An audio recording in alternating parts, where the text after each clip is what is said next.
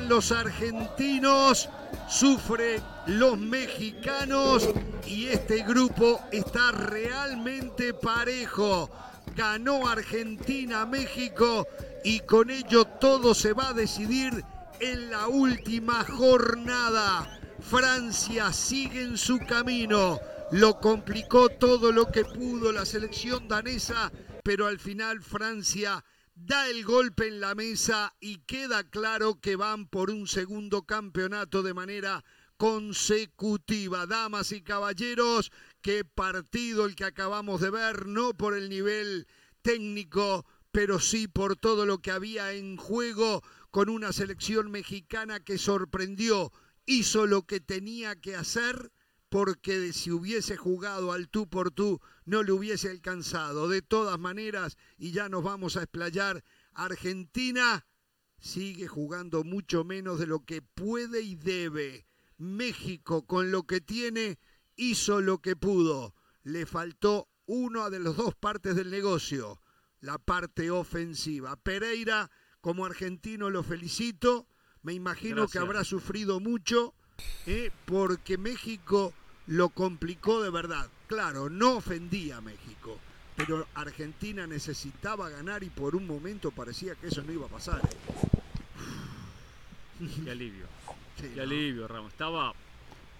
Me baja, me baja, un poquito, que se acomode todo, porque la verdad que sufrí. Lo paría el partido. ¿eh? Fue un partido difícil, complicado. El funcionamiento de Argentina en los primeros 45 minutos fue desastroso. Jugó a nada. Lo que es la cabeza, la cabeza de los jugadores, los nervios, la ansiedad, la desesperación. Los jugadores sabían que si Argentina perdía se iba a casa, quedaba fuera del Mundial.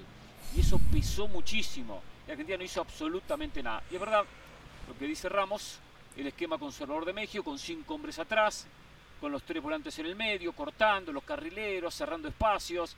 presionando alto los de arriba. Hacían el esfuerzo. Eh, las Se pero presionaban Las impresiones y los pases en Argentina una cosa, una cosa lamentable eh, lo que jugó en ese primer tiempo.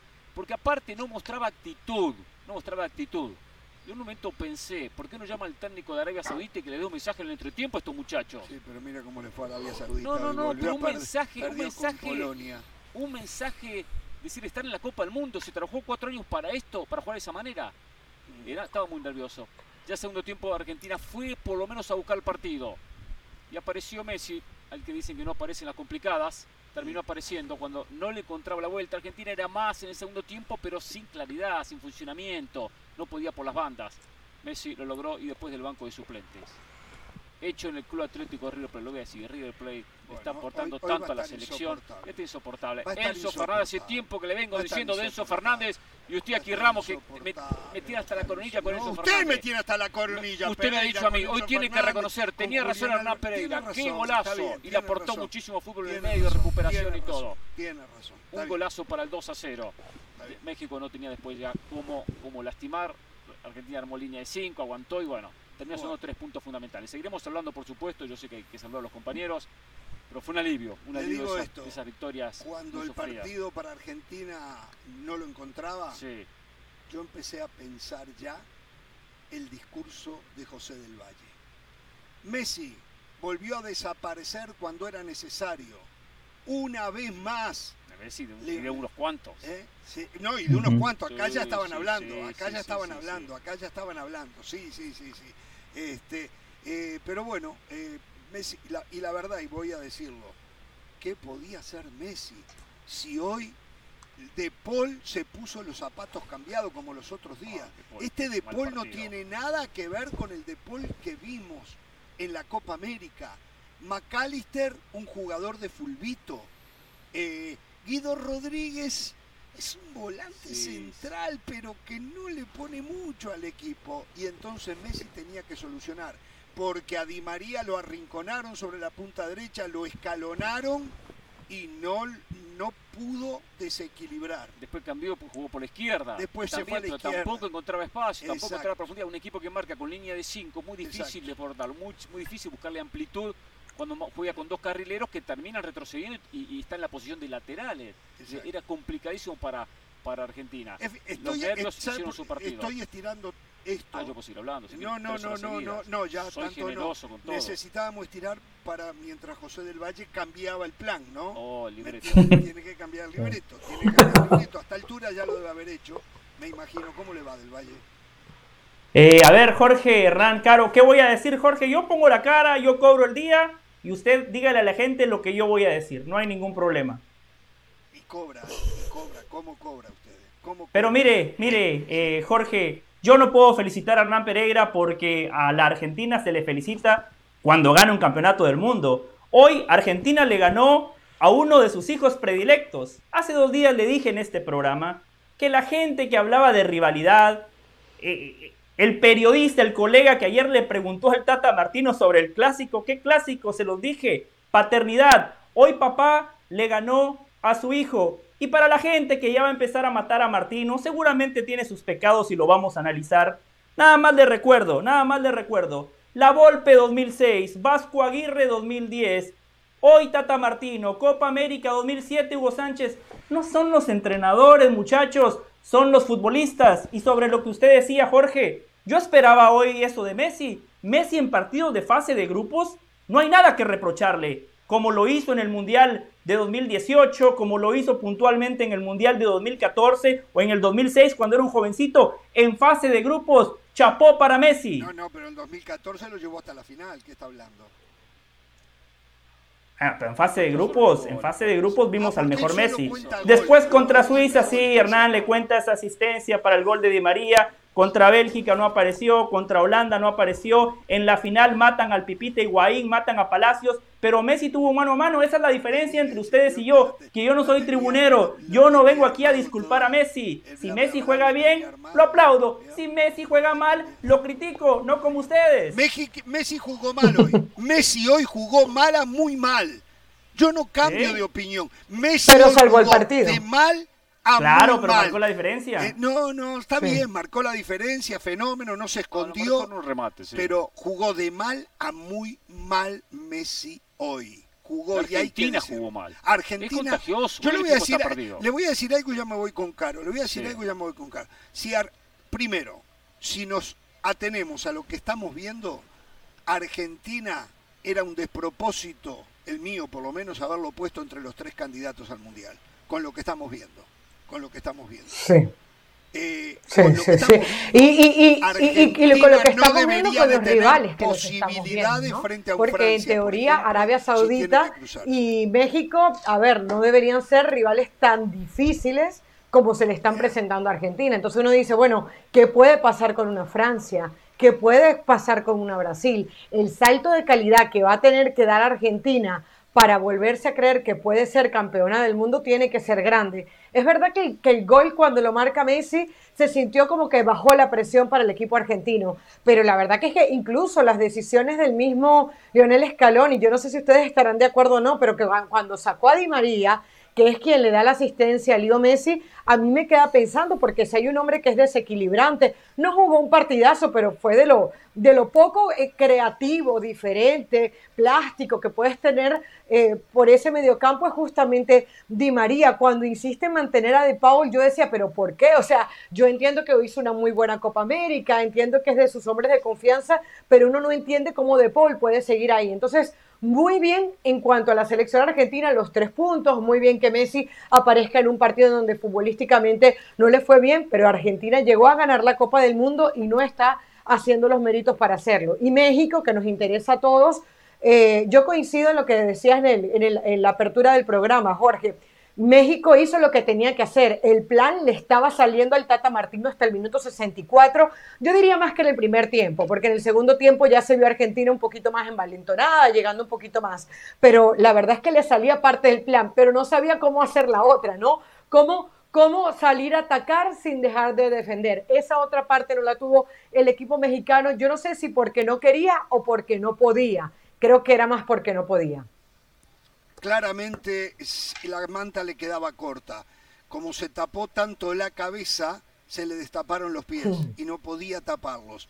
O sea, no tenía... Qué buena frase. Argumentos ofensivos para inquietar el fondo. Solamente aquel remate de tiro libre de Alexis Vega allí nos enteramos que estaba el Dibu Martínez en el arco de Argentina. Después no llegó nunca a México.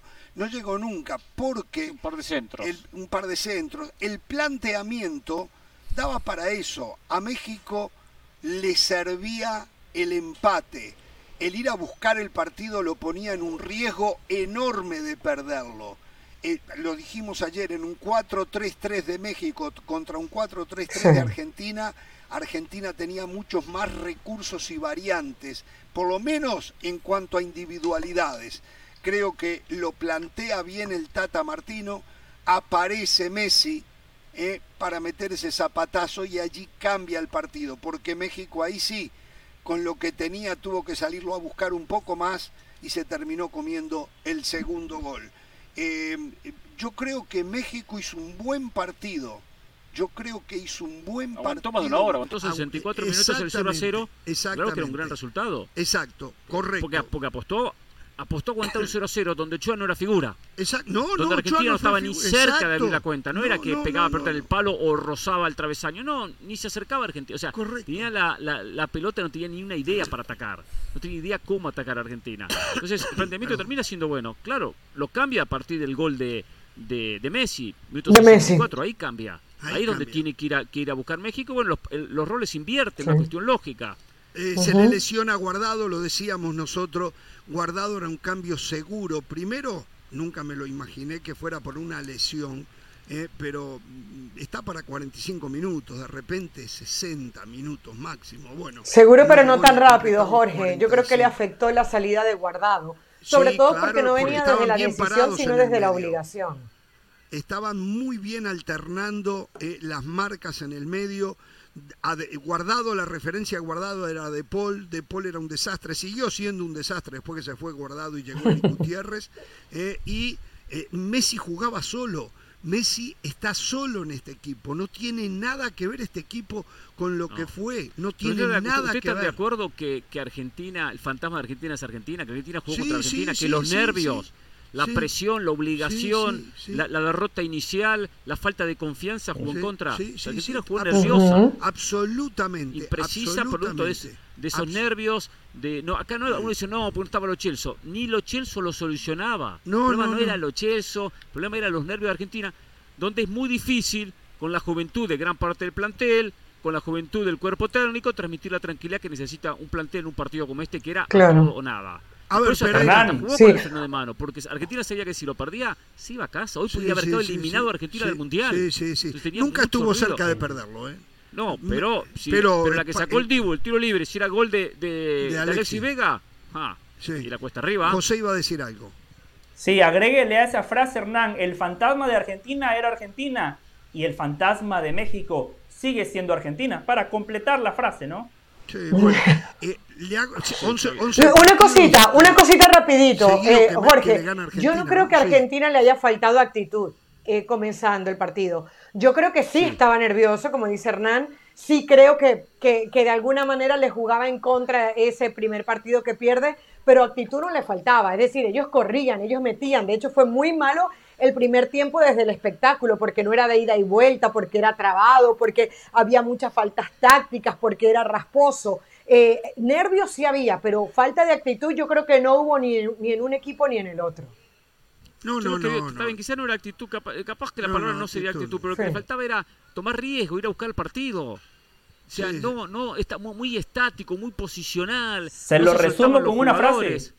Se lo resumo con una frase. Argentina jugó el primer tiempo con el temor a perder y no con la ilusión a ganar. ¿A quién se la escuché? Ah, sí, a un filósofo colombiano, Juan Carlos Osorio. A ver, eh, Pereira y José, eh, pido eh, a ver si entre los dos, ¿cuál es el panorama de Argentina y de México a partir de ahora pensando en el último partido de la primera ronda? Argentina cierra contra Polonia. Si le gana, clasifica ya está posiblemente primero si Arabia Saudita no gana. O sea, tiene una gran chance de terminar como primero. Eh, México cierra con Arabia Saudita. Si gana, dependiendo de los goles que haga y dependiendo si Polonia pierde por cuántos goles pierde, clasifica o no. O sea, los goles empiezan a jugar un rol importantísimo. porque México tiene un punto, tiene que ganar sí o sí. Eso no, no, hay otro problema. México tiene que ganar a Arabia para sumar cuatro. Cuatro. Hoy Argentina tiene tres. Puede que empate y quede con cuatro. Tendrán que ir a goles.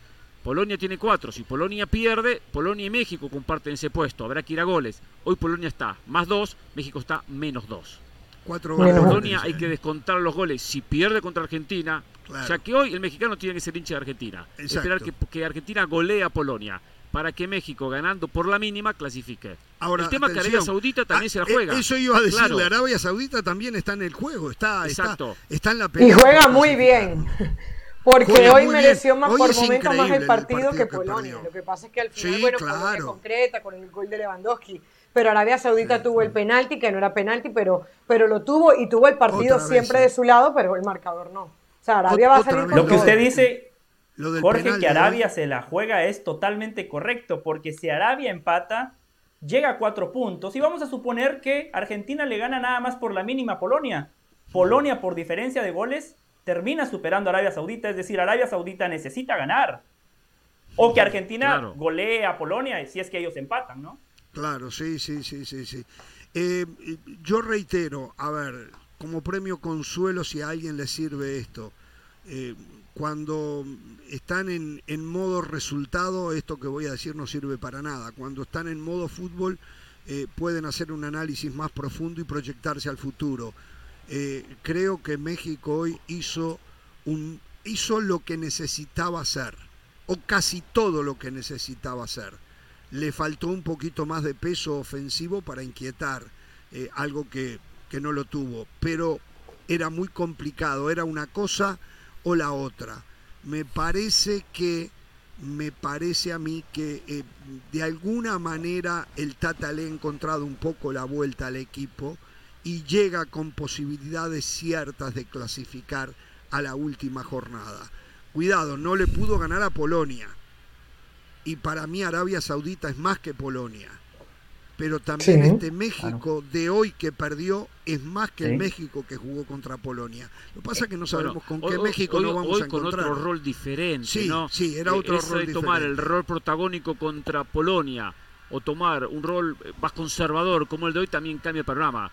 Contra mm. Arabia Saudita tiene que tomar el mismo rol que tomó contra Polonia, ir a buscar el partido, hasta mucho más decidido, mucho más, agresivo tiene que ser contra Arabia Saudita no desesperarse, estar con un ojo en el otro partido para ir viendo los goles. Va a ser una jornada infartante eh, esa última. Va a ser, y juegan a la misma eh. hora, ¿eh? Puede pasar cualquier los cosa. Los partidos se juegan a la misma hora. Perdón, me voy a dar vuelta un momentito. Pero bueno, acá empiezan a venir los aficionados, vaya a saber que no, sé si son, los pagados o los reales. Hay que parar. O sea, tienen camiseta argentina, pero no, no son argentinos. No son argentinos. No, no, no. No, no.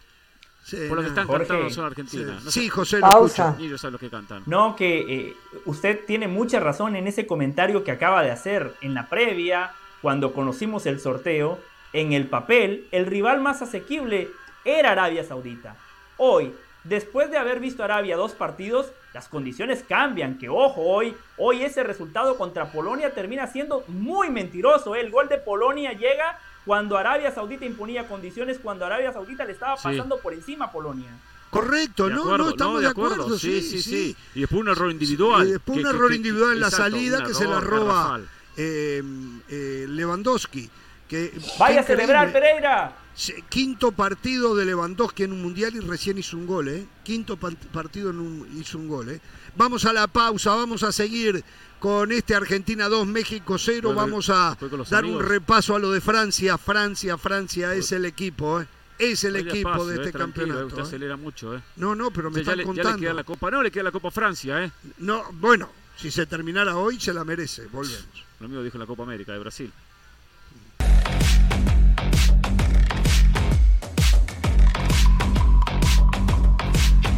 La editorial del día es traída a ustedes por State Farm como un buen vecino, State Farm está ahí.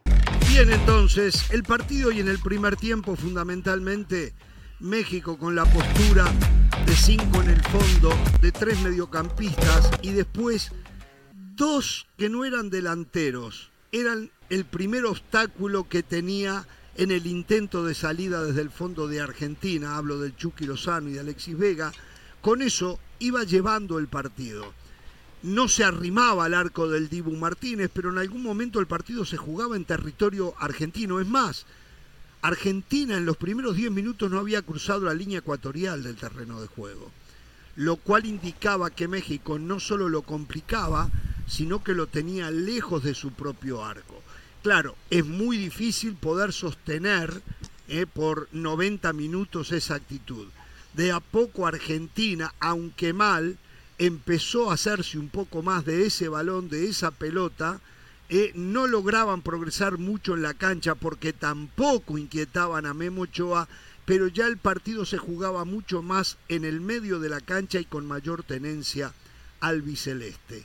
Creo que fue un parte agua la salida de Andrés Guardado, porque su don de mando, su concentración, un hombre que le hablaba mucho al árbitro también, eh, un hombre que era la sombra, no haciéndole hombre, pero sí tenía como referencia a De Paul y De Paul que no encontraba soluciones a lo que le proponía Andrés Guardado y el escalonamiento defensivo que sobre el hombre que tenía la pelota hacía México. Todo eso de México fue muy bueno durante todo el primer tiempo. Sí, no tenía fuerza arriba, no llegaba y no se veía por dónde, le faltaba alguien más ahí arriba, pero estaba en la disyuntiva su técnico. ¿Qué hago? me va bien en el medio, me va bien atrás, estoy bien cobijado, me sirve el empate, saco a alguien atrás o en el medio para poner a alguien más arriba. Y ahora, con el diario del lunes, es fácil decir, lo tuvo que haber hecho. Eh, le estaba saliendo, apareció Messi, metió un zapatazo y allí todo cambió.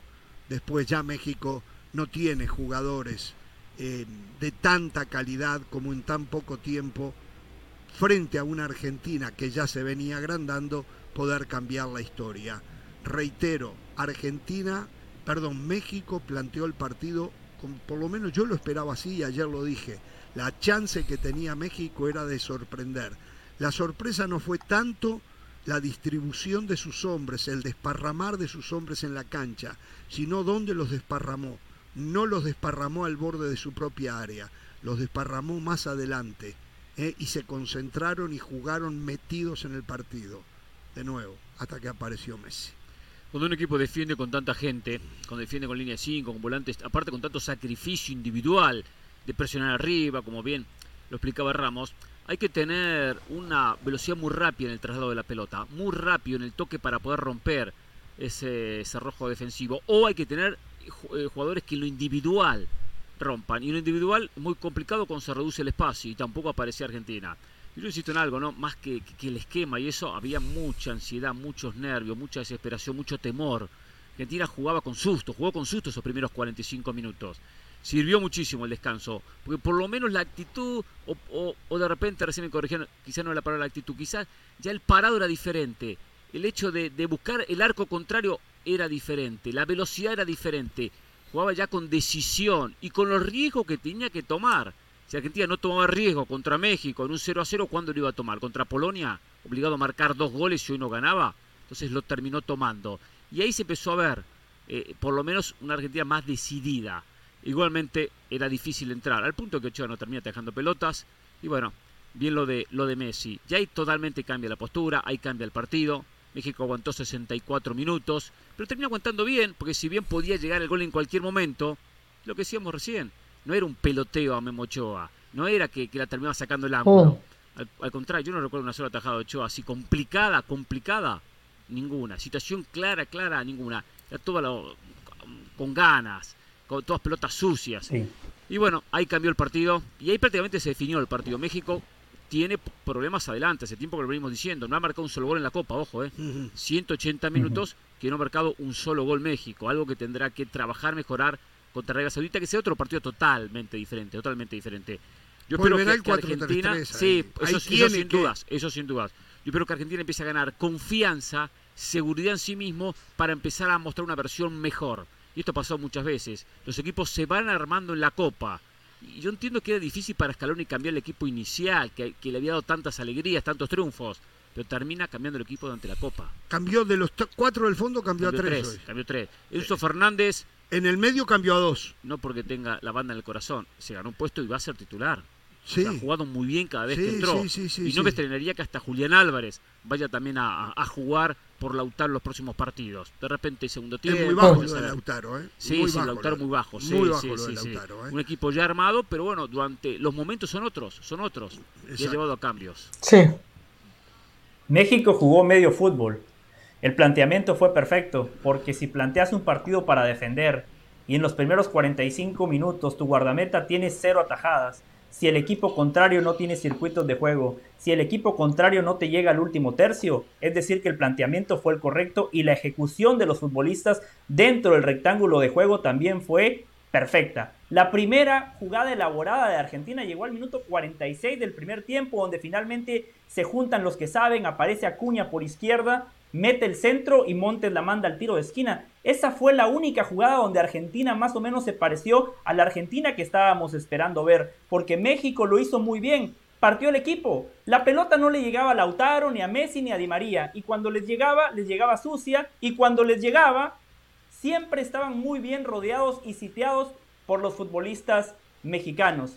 La diferencia, la marca Messi. Hoy Argentina, hoy Argentina fue un equipo la verdad, muy normalito. A mí me decepcionó porque yo esperaba ver a un León herido, que desde el primer tiempo impusiera condiciones con su juego. Si hay algo que yo valoro del futbolista argentino es su jerarquía y su personalidad. Y en eso, en ese primer tiempo me quedaron a deber. Yo esperaba mucho más, mucho más del jugador argentino. Pero claro, cuando tenés al mejor futbolista del mundo, aunque pase desapercibido, aunque no entre en contacto con la pelota, si tiene una, la manda a guardar. Por eso el Tata Martino tiene que estar muy molesto. Porque Jorge Hernán Caro, yo me imagino, cuando usted plantea un partido como lo planteó México, siempre la referencia es Messi. Siempre tiene que ver alguien cerca de Messi. ¿Cómo puede ser que Messi aparezca completamente solo? Porque es genio. un error garrafal, un error de Pero es genio Messi, dele crédito a Messi. Se pierden las marcas y en una Copa del Mundo los errores se pagan muy caro. Y fíjate que lo decía el mismo Piojo, lo escuchábamos en el comentario, decía, aunque Messi esté caminando en la cancha, no lo puedes dejar solo, porque cuando está caminando es que está buscando el espacio para buscar el gol. Y de hecho, así termina sucediendo. Les voy a decir algo, compañeros.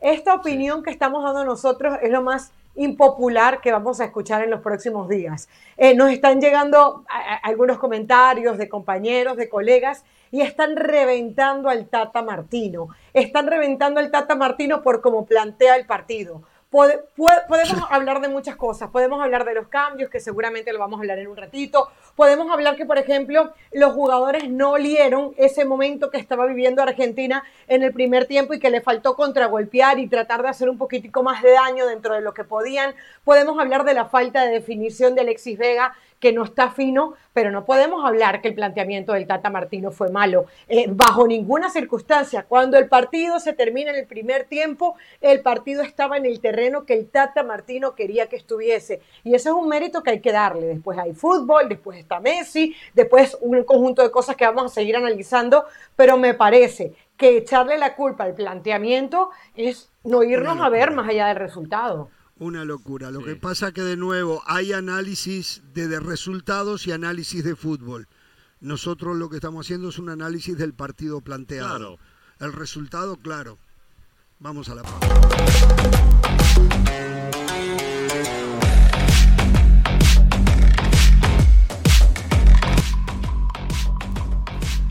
Para celebrar los precios sorprendentemente bajos de State Farm, te invitamos a disfrutar un nuevo episodio de Jorge Ramos y su banda. Disfrútalo y luego comienza a ahorrar con el seguro de auto de State Farm. Contacta hoy mismo a un agente llamando al 1-800 State Farm. Como un buen vecino, State Farm está ahí. Proseguimos. Eh, a ver, podemos hablar muchísimo más de esto, no nos vamos a poner de acuerdo. Bueno, entre nosotros parece que hoy, no sé qué está pasando, estamos de acuerdo puntualmente en lo que refiere a la selección mexicana y el planteamiento del Tata Martino. Eh, ¿Será que uno lo ve desde afuera mucho más frío? Eh, que no le tocó perder a, nuestra selección y entonces podemos hacer un análisis eh, más somero de lo que de lo que en realidad se buscó con ese planteamiento. En lo previo, creo que no habían dos opiniones que dijera que México, jugándole de igual a igual a Argentina, le podía ganar. De todas maneras, estoy sorprendido lo mal que está jugando Argentina.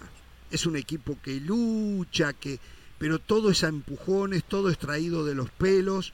Hasta Messi se ve mal porque Messi hoy jugó mal, jugó mal porque no tiene tampoco entendemos el porqué. Jugar. Entendemos el porqué. Sí, entendemos el porqué. Bien. Sí, sí, sí. Hay un porqué. Hay un porqué, porque no hay un equipo que lo acompañe un poco. No, no, no, digo, porque Argentina en, general todo jugó mal. Sí. Todo jugó mal. Perdón, se nos metió un audio en, todo, todo juego mal. Yo creo que acá, acá no pasa por, olvidarse de jugar al Pero tiene mérito México en lo mal de Argentina. Sí, tiene, claro ¿eh? que tiene mérito. Tiene mérito, México, por supuesto. Sí. El partido de Argentina lo complica en su propia cabeza. Sí. O sea, eh, si Argentina se logra relajar y logra tener esa confianza, va a mejorar su rendimiento. Si no, no. Si no, no. O sea, Argentina el primer tiempo no, no le gana a nadie, ¿eh? No le gana ni, a, ni, ni, al Dosivi. Pero ya, la segunda etapa y lo que puede llegar a mostrar Argentina desde pasar esta tormenta del arranque, el golpe anímico frente a Arabia Saudita, puede empezar a soltarse en el Mundial. Si lo va a hacer no sabemos. Mm, no sabemos si se va a soltar. la verdad que pero no puedo ser contundente dos partidos. Yo le voy a decir una cosa, una Sobre eso yo le quiero decir dos cosas. del pasado, y esto lo, esto lo digo, porque, porque desde el comienzo del programa decía Ramos Francia, sé que va, repite, bicampeón del mundo, ya le da el campeonato. Pero es que es atroz la diferencia entre Francia y el resto, no excepto Brasil. Francia y Brasil. y lo de España estoy en espera porque Costa Rica no fue. fue la Copa América en el 20? Ese comentario usted lo hizo con Brasil en el 20. Es verdad. En Brasil yo con 20. Brasil de esta manera campeón de la Copa América. Den el título, ya eh, está, el resto compite por el segundo puesto. Es verdad. Y después se fue creciendo Argentina, se fue dando una buena Copa América con otras selecciones que también fueron creciendo. Y hasta Brasil fue un poco bajando. Segundo, tenemos cantidad de historias en mundiales de selecciones, muchas de ellas italianas, que en primera ronda dieron lástima. Clasificaron con lo justo. Eh, no le sobró nada. Italia 92-1, eh, exacto. Italia, Italia no, 82. 82, con los empates en primera ronda en España Mismo la Italia del 2006. Sí, también. 2006. también o sea, muchos casos de selecciones muy seguras en primera ronda. Después se van quedando, se van confiando, tiene una mala noche y otra que lo contrario. Pero ahí ya entramos, entramos en una posibilidad que, que, no pasa por por la lectura del fútbol que estamos viendo ahora. es cierto que puede pasar. Pero, no podemos asegurar el futuro, como viene usted aquí a asegurar el futuro. Está bien. No asegurar. Ahora, si es una selección que uno dice no tiene historia, nunca juega nada, no, el técnico estuvo perdido todo el camino al mundial. Y no, no digo, si es una selección así, decimos no, no va a ganar el mundial porque es una selección desastrosa. es una selección que venía jugando bien, que tiene buenos jugadores, que tiene jugadores de peso, que tiene, que ir creciendo. De repente no lo crece, de repente no crece, puede cruzarse con Francia, hasta puede perder con Polonia y quedar eliminada. Pero no soy tan contundente en ese, en ese estilo, en ese sentido. Hoy, hoy, hoy vimos como Francia le ganó bien, pero sufrió contra contra Dinamarca muchísimo para ganar, muchísimo. E Inglaterra, otro equipo de muy buena imagen, casi pierde con, con Estados Unidos. Sí. ojo, los mundiales son complicados, cada partido es muy complicado y no siempre es una, siempre hay una eh, una reacción inmediata a lo que mostró el partido anterior. A veces se va, se baja, a veces se sube y comúnmente los jugadores de peso, los equipos de peso, es difícil que se cabalgue, claro. Exacto. Mm. Bueno, eh, lo cierto es que esto abre. quiero, que, me den los cambios de México. Yo tengo que ser sincero, yo vi el partido como argentino y no pude analizar ni un comino. o sea, no, estaba en capacidad de Antes le puedo decir dos cosas breves, antes de meternos en eso, Hernán. Y, sí, y a mí también me gustaría. Sí, sobre lo que decía Jorge, primero que hay consenso en la mesa. Sí, lo hay. Yo solo diría que a México le faltó jugar de mejor manera la otra faceta. Claro. Defenderlo hizo de manera notable. Pero el fútbol también es de atacar, por lo menos sabía que tratar de contragolpear y en ningún momento pudo encontrar espacios. Sobre el segundo tema que acaban de plantear, dentro de la Copa del Mundo hay dos torneos distintos. Uno es la fase de grupos, donde muchas veces los nervios del debut, donde muchas veces los futbolistas debutan, donde muchas veces los equipos en teoría en el papel inferiores te salen a jugar por el puntito, a empatar, a ensuciarte el partido, a jugarte de contra, a potenciar una, una pelota parada. En la ronda de octavos, cuartos, semifinal, la cosa cambia porque ya el otro equipo también tiene obligaciones. No le basta nada más con empatar. Sí tiene la vía del penal, pero es muy arriesgado. Y después aparecen también en esas rondas la jerarquía y la historia de las selecciones que al final de cuentas son las mismas que terminan ganando la Copa del Mundo siempre, aunque en el pasado reciente se sumaron Francia y España, pero son muy pocas las selecciones que cada cuatro años se pueden sumar a esa lista de equipos que ganan una Copa del Mundo. Ocho en toda la Y lo otro, Argentina no está clasificado, o sea, ya no, no empecemos a hablar entonces ya de la Argentina con posibilidades de salir campeón del mundo. Bueno, podemos hacerlo, evidentemente, en la charla normal, pero a ver, yo, yo veo y dicen, ya Messi, lo máximo, Argentina, otras, no, ya va, es que se le acaba de ganar a México, A ver, a ver, a ver, Caro, yo me perdí algo. Todavía yo me perdí, caro, caro, caro, yo me perdí algo. Caro, yo me perdí algo. Alguien habló de Argentina campeona del fútbol, eh, pero, pero ya lo dijo Pereira, es que ha sido cambiante. Inglaterra goleó 6 a 1 a Irán y ahora Irán resulta que se convirtió en un equipo que nosotros eh, poderoso que es capaz de, llegar y que, y que ahora no se sabe si va a poder ganar Estados Unidos a Irán. Entonces, eh, yo creo que debe ir paso a paso, pero lo más importante es que Argentina no se caiga anímicamente como se cayó en ese segundo tiempo contra Arabia Saudita, como hoy en el primer tiempo de alguna manera no encontró su fútbol, porque a ver, hablábamos en la previa de este mundial de un equipo con 36 partidos invictos, de un equipo que a Italia le gana la finalísima de manera espectacular, de un equipo que venía mostrando muy buen fútbol y ese fútbol no lo hemos visto en el mundial. Con ese fútbol Argentina puede ser campeón del mundo, pero tiene que comenzar por encontrarlo.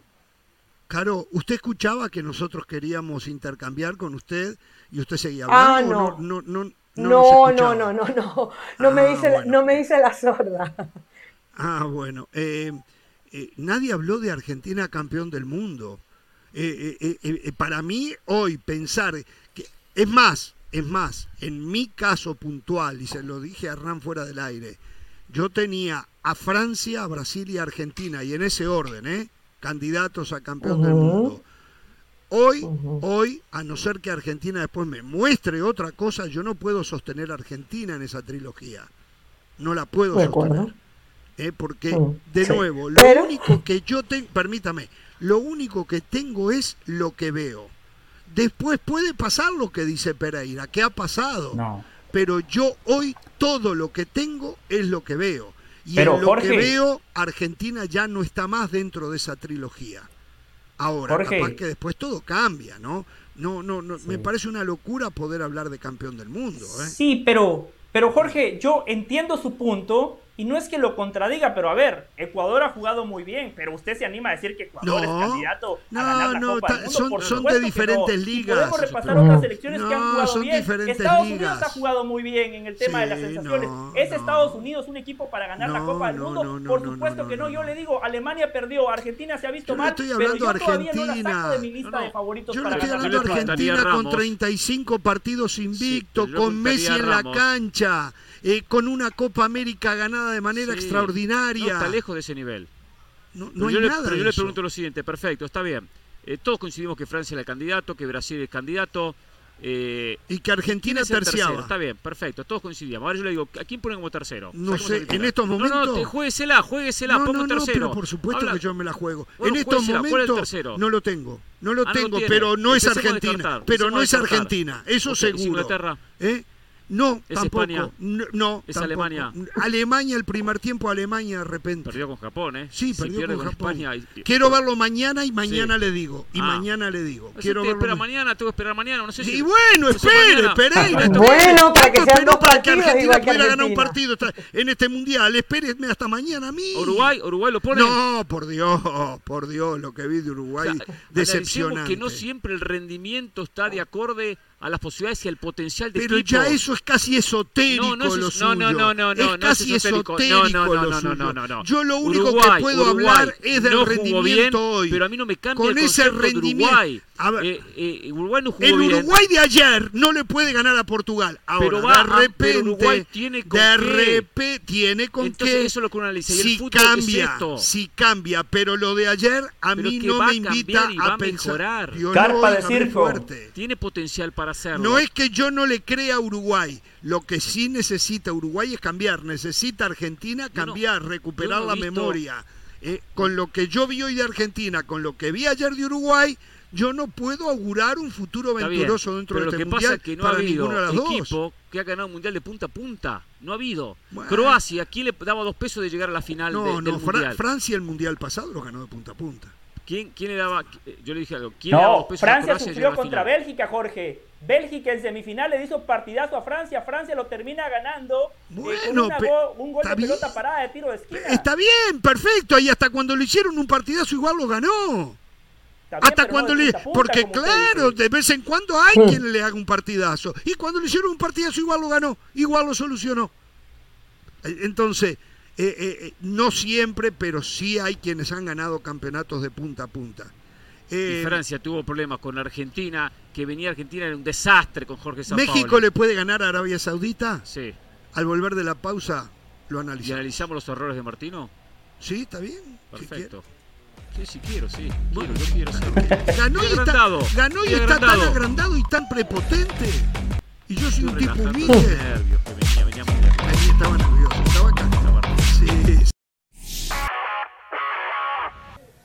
Saludos de Katia Castorena, esto es Sport Center ahora. La vigente campeona del mundo, Francia, se convirtió en la primera selección en sellar su pase a los octavos de final en la Copa del Mundo en Qatar. Una vez más, Dinamarca complicaba a Francia, pero Kylian Mbappé se vistió de héroe con doblete para el triunfo francés 2 por 1. Mbappé suma ya 30 goles como internacional, 14 de ellos en los últimos 12 partidos. Francia cerrará la fase de grupos midiéndose a Túnez el miércoles. La selección brasileña entrenó a puerta cerrada preparando sus variantes para sustituir la baja de Neymar. El atacante de la verde amarela sufrió un esguince en el tobillo y será baja lo que resta de la fase de grupos. Sin Ney, Tite tiene dos opciones, adelantar a Paquetá hasta la posición de Neymar y sustituir al brasileño con la entrada de Bruno Guimaraes o Fred, quien es más del gusto del estratega, o tirar por una opción más ofensiva, manteniendo a Casemiro y a Paquetá en el medio y sustituyendo a Neymar por Rodrigo. Danilo es otra baja para Brasil, quien también sufrió una lesión de tobillo y podría ser sustituido por Militao. Polonia derrotó por 2-0 a Arabia Saudita en la segunda fecha del grupo C del Mundial de Qatar y se metió de lleno en la pelea por el primer puesto, llegando a cuatro unidades. La nota del día la dio Robert Lewandowski, el experimentado atacante del Barcelona, quien fue el autor del segundo tanto de su equipo para por fin poder marcar en una Copa del Mundo. Lewandowski tiene más de 600 goles en su carrera, pero había algo pendiente en su lista de tareas, el marcar en un mundial. Este día Lewandowski festejó entre lágrimas su primera anotación en una Copa del Mundo.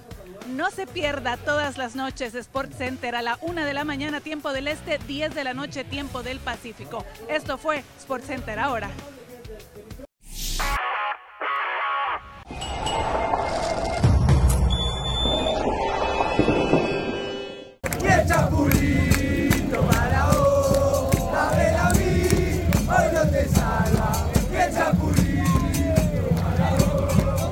Imágenes de la afición argentina aquí en Doha, en Qatar, festejando el triunfo. Sí, sí, esta es la auténtica. A ver, me cuentan que en Buenos Aires la gente también se tiró a las calles. Era impensado antes del Mundial que Argentina saliera a las calles a festejar un triunfo en la primera ronda. No, no, está equivocado. No, está equivocado. ¿Sí? Sí, sí, sí. Argentina ya es una tradición cada vez que hay un triunfo en el mundial se sale a la calle a festejar. ¿Ah, sí? Va aumentando con el correr de las competencias, siempre va aumentando, la gente sale a festejar, sí, ah, sí, A mí me llamó la atención. ¿Tiene sentido, Jorge? Siempre. ¿Tiene sentido? Antes Argentina celebraba Copas del Mundo, hoy tiene que celebrar triunfos, no importa si es en fase de grupos, no importa si es contra un rival con cacafiano, qué bueno que la gente celebre. Vaya, Hernán, vaya, súmese a la hinchada argentina y Andoja. No, tengo compromiso con usted, digo, tengo compromiso en el programa, por eso estoy acá, si no estaría con los amigos dando vueltas. A ver, eh, hablando de con cacafiano ningún triunfo de CONCACAF todavía en el Mundial. Qué increíble. África ¿eh? ya ha ganado, Senegal ganó, ganó Asia, ganó Arabia, ganó Japón, ganó Irán. CONCACAF no ha ganado. Eh, le preguntaron al Tata Martino cómo explicar a la afición el planteamiento que se vio hoy ante Argentina. El Tata dijo, eso lo tienen que explicar ustedes. Dependen de que tomen los primeros 60 minutos hasta el gol o los últimos 30 minutos. Y es verdad, es lo que dijimos acá nosotros. Los primeros 60 minutos el planteamiento de México fue perfecto, estaba haciendo muy buen negocio sacando el empate. José del Valle decía, ¿cómo puede ser? Un error aparece solo Messi. Digo, si usted me dice aparece solo De Paul, aparece solo Guido Rodríguez, Claro. Está bien. Ese es el punto, muy bien. Pero, apareció Messi. Apareció Messi. Seguramente De Paul o Guido Rodríguez o Lautaro Martínez no la meten donde la meten. No la metían. Exactamente, entonces, porque era sumamente complicada meterla en la ratonera que la metió. Entonces, eh, de nuevo, después todo tiene que ver el comentario en relación al resultado. Y allí se rompió el partido. Y, allí, y sabíamos ya antes del partido que a México le iba a costar una enormidad poder hacer un gol. A México le cuesta una enormidad. Esto no es del partido de hoy es de siempre, es de los ocho extranjeros por equipo que tienen en el torneo y la gran mayoría de ellos son delanteros. Ahí empieza el gran problema. Qué oportunista. Porque hoy México no tuvo poder ofensivo. No, no, pero soy oportunista, estoy de acuerdo con usted. Pero lo tengo que decir, lo tengo que decir. Ahí empieza el gran problema que tiene México. Las opciones del técnico de turnos son súper, hiper limitada. Henry Martín, José del Valle. Henry Martín está en la convocatoria, José. ¿No los hace pensar? No, no dicen, a ver, caramba, no tenemos que buscar otro. Lo que estamos haciendo no nos está dando resultado. Para la liga es bárbaro, es divino. Pero en la realidad le estamos mintiendo a la gente el problema no es el técnico de turno, muchachos. El problema son las estructuras, de cómo está estructurado el fútbol mexicano. ¿eh? Donde le meten circo todos los fines de semana con la liga. Aparte después uno mira el banco de suplentes. Perfecto, entra Roberto Alvarado. Ahí estoy justo estudiando los cambios. Viene Scaloni, antes o después, no, no, no estoy no hablo del orden cronológico. Pone a Julián Álvarez, o sea, delantero de jugador de Chivas, y pone el otro delantero de Manchester City. Del Manchester City. ¿Quiénes? Los mexicanos que consumen el fútbol, conocen muy bien el fútbol europeo. Exacto, sí, Entonces, eh, entra, por ejemplo, entra, entra Antuna, delantero de Cruz Azul, pone un defensor, Cutir Romero, defensa del Tottenham. Entonces, esas son las diferencias de uno y otro a nivel individual. Y después decía José algo interesante en el comienzo. Yo no tengo la estadística exacta porque no soy un, un enfermo de estadísticas, pero esto que consumió mucho en redes sociales el México-Argentina, para bien y para mal, hubo unas cosas, unas barbaridades realmente que no quiero ni, mencionar, unas eh, gráficas que la gente ponía de los dos lados, eh, de argentinos, de mexicanos, sin presentar es en redes sociales. Negro, redes Pero algo, algo que leí en un momento, leo resultados, 10 resultados consecutivos, este es el décimo primero, 10, 11 partidos consecutivos, no, no recuerdo exactamente si fueron 8 o 9 triunfos argentinos, el resto empates, el resto empates. O sea, México en los últimos 11 partidos le ganó uno solo a Argentina. ¿Es culpa del Tata Martino? Exacto. ¿Culpa el Tata Martino? Claro. Pero se siguen mintiendo y le echan la culpa al técnico de eh, turno. Se siguen mintiendo. Hay otros temas. Sí, lo escucho, José.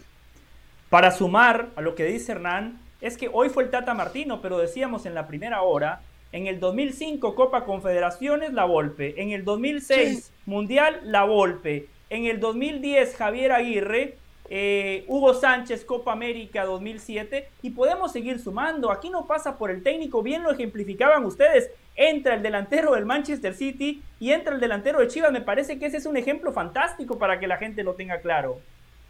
Ahora, ¿no será que también nos está, evidentemente hay que hablar del partido de hoy porque es el que se acaba de jugar, etcétera, pero hablábamos después del partido contra Polonia. Hoy México ganó un punto o perdió dos. Y ahora nos estamos dando cuenta que realmente perdió dos, ¿no? porque ese era el rival. Porque hoy cuando vemos a Arabia Saudita y vemos a Polonia, vemos que si había un rival accesible era Polonia, porque era el debut, porque Argentina llegó herido y, y ojo que Argentina no pagó los platos rotos contra México, porque parte de la previa en muchos lugares era Argentina va a ser estragos, va a ser ese león herido del que hablaba José y va a aparecer ante México. Esa Argentina no apareció. Ahora, a mí hay cosas que sí me quedan haciendo ruido porque evidentemente un partido que pierdes 2 a 0 no va a ser todo bueno para el Tata Martino. Pero un Funes Mori, y lo decía eh, Pereira en la pausa, decía, les dije que, que Funes Mori no lo iba a exponer en este, en, este juego, el Tata Martino. Entonces, ¿para qué llevó a Funes Mori? O sea, ya vas perdiendo el partido, eh, insistes en mantener un Jiménez que físicamente ya sabemos que no estaba para, estar, para, para ni siquiera para estar en el Mundial, porque nos lo sigue demostrando. Funes Mori, eh, tanta polémica con Funes Mori, van dos partidos, México no ha marcado un solo gol y Funes Mori ni siquiera ha tenido un minuto. Va a jugar, el último lo va hacen ruido. Contra Arabia juega. Contra, Arabia, va a jugar. Sí, sí, contra Arabia ahora ya lo va a poner y. Siempre, Martín aparte es inteligente. ¿eh? Siempre el de afuera es el que es la solución. Lo decimos siempre acá. Lo decimos nosotros, lo dijo Martino. El, el vigésimo séptimo es el que no fue convocado es la solución en el, en el, plantel de 26. Y ahora, después de haber jugado Henry Martín y Raúl Jiménez, el propio mexicano va a decir Es, más, ya he leído por ahí ¿Qué pasó con Edson Álvarez? Yo defiendo a Edson Álvarez. Yo creía que Edson Álvarez tenía que jugar. Pero en el planteamiento de hoy, Edson Álvarez hubiese no hizo falta. diferencia. No, hizo falta. Bueno, ¿de qué me bueno Jorge, ayer, ayer usted dijo algo muy interesante de los centrales. Usted decía, ¿por qué no poner a Edson Álvarez, el único que puede romper la línea? Bueno, Messi aparece solo porque en esa zona de los centrales sale, porque Héctor Herrera pierde la marca. Entonces, si usted pregunta, ¿podría haber marcado la diferencia? Quizás no, pero por posición, quizás sí, porque esa es la zona donde juega Edson Álvarez, donde apareció solo el mejor de Argentina. Eh, que hoy, hoy no sé si fue hoy no sé si a Messi le alcanzó ni siquiera es difícil encontrar el mejor de Argentina ¿eh? sí, Sí, fue. Sí, yo le digo el mejor de Argentina en líneas generales. Es, difícil encontrar. Tal vez el mejor de Argentina esté por. Lo del Dibu en su momento. Martínez. Pero Dibu no atajó nada. Dibu no atajó una sola, Caro. Una sola. Atajó, atajó, atajó, no, una, una, atajó el Dibu. Tuvo una el Dibu en la que se lanzó, no me acuerdo si fue un tiro libre, no me acuerdo. Alexis Vega. Ah, bueno es. Tiro libre. Ah, bueno es. Esa, fue muy buena.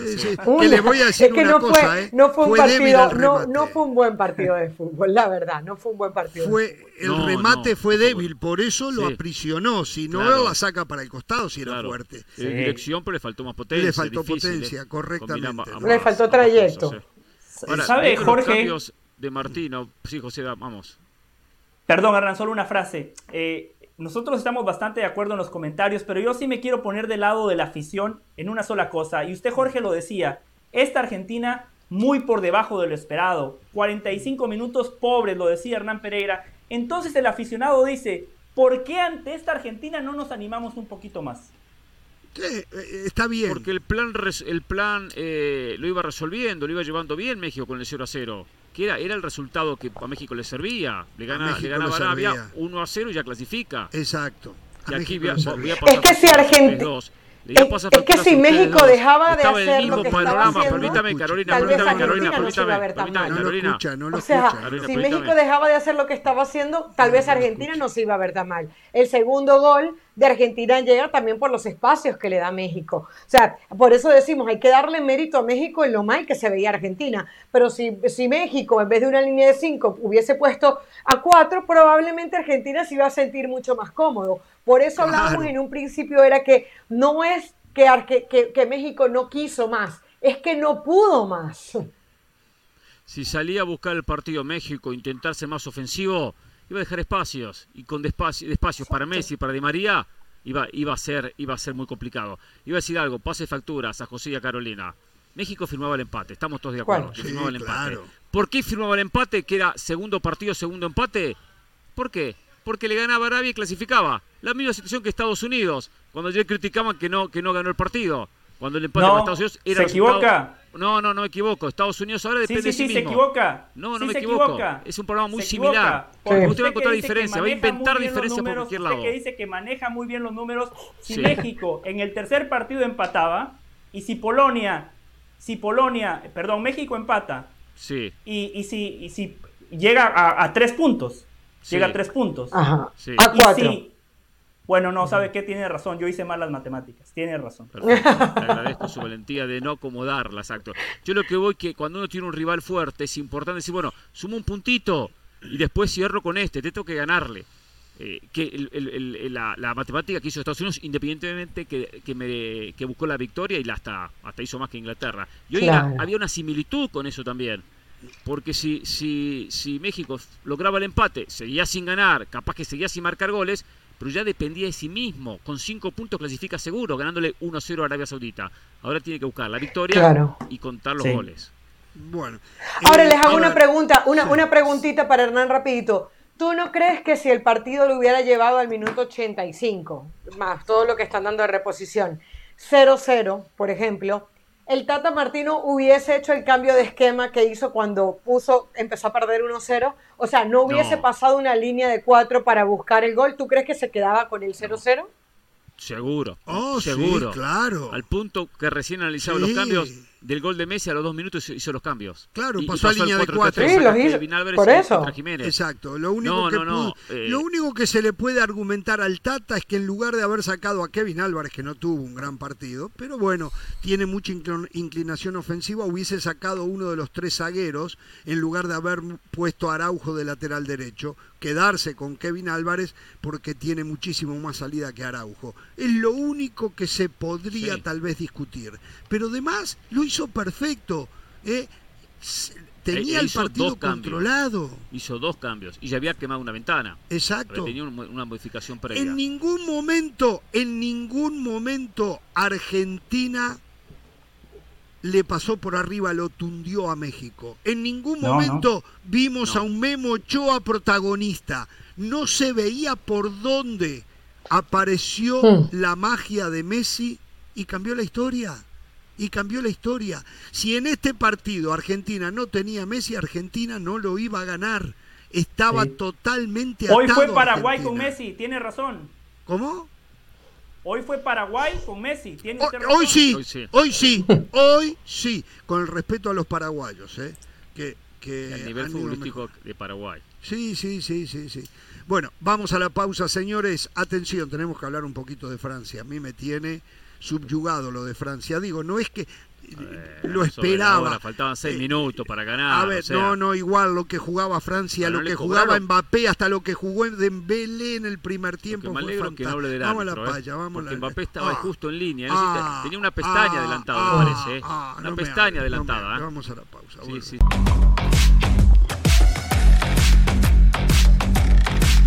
Bien, a ver. Polonia hoy le ganó Arabia Saudita por 2 a 0. Y son de esos partidos difíciles de explicar, y lo decían los compañeros hace un ratito, porque Arabia Saudita había sido mucho más que Polonia. Polonia hizo, hizo exactamente lo mismo que hizo México, exactamente lo mismo, con la diferencia que tiene a un tal Lewandowski, se llama, ¿no? Sí, nada menos.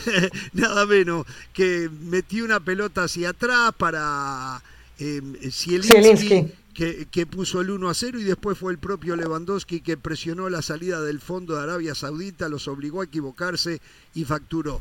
Eh, y el mismo partido que le planteó, tal vez con alguna pequeña diferencia, eh, México-Argentina se lo planteó Polonia-Arabia Saudita. La diferencia está que México no tiene un Lewandowski, Polonia tiene a Lewandowski y, después, la diferencia que Arabia Saudita, al fin y al cabo, pese a su triunfo histórico ante Argentina, es Arabia Saudita. Es Arabia Saudita, también, Aparte claro, aparte eso. El segundo gol es un error individual. Correcto. En la, en la, en la salida. Y después al que le costó un disparate ganar fue a Francia. Solo algo de Lewandowski, Jorge, breve. Sí. Eh, coincido plenamente, es Lewandowski quien asiste a Zielinski para el primer gol. Lewandowski marca el segundo.